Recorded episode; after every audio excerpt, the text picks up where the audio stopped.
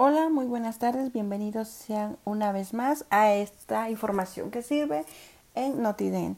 Hoy vamos a hablar acerca de las enfermedades bucodentales y bueno, vamos a empezar con y cómo prevenirlas. Bueno, empecemos. El descuido de los hábitos de higiene bucodental con frecuencia presentan enfermedades infecciosas causadas por bacterias que se quedan en la boca cuando consumimos alimentos y bebidas estas enfermedades se pueden ser prevenidas y, de no hacerlas, toca tratarlas. La caries dental se considera una enfermedad infecciosa causada por los mismos microorganismos que forman parte de la flora habitual de la boca.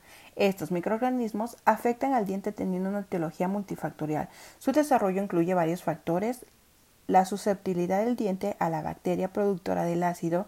Las principales productoras de ácido son los Streptococcus mutans, los hidratos de carbono, sobre todo la sacorosa, y el tiempo transcurrido. La lesión afecta primero al esmalte, pasa a la este, descalcificándolo o dejando así una mancha hasta propagarse en forma de cono.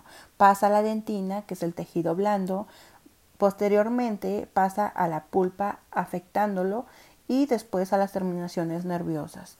Se produce pulpitis dolorosa y esto se llega a propagar aún más y puede llegar a producir una necrosis pulpar.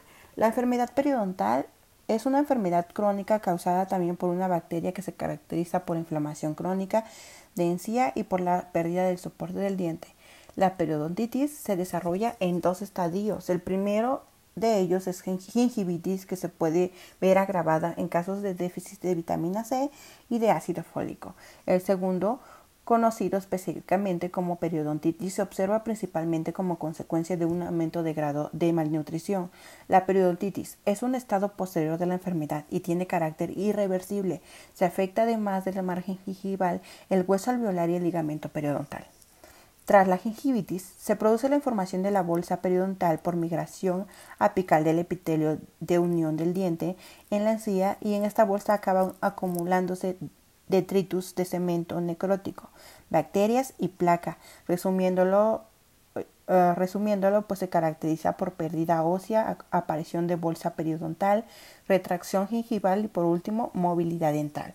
Los signos de alarma son sangrado, inflamación, eritema, halitosis, un movimiento dental, como lo mencioné anteriormente. Estos son enfermedades, estos son enfermedades bucodentales que se pueden prevenir. ¿Cómo podemos prevenir estos hábitos? Bueno, para prevenirlos necesitamos tener adecuados eh, higiene, adecuada higiene bucodental para tener pues así una boca sana y prevenir enfermedades periodontales.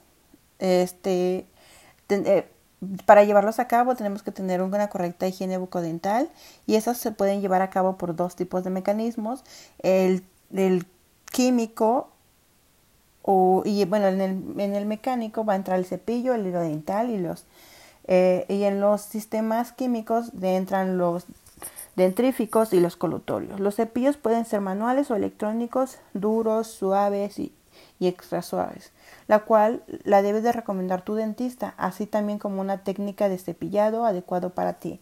El higiene dental se considera un complemento del cepillado convencional, ayudándolo a una máxima acción reductora de la placa bacteriana.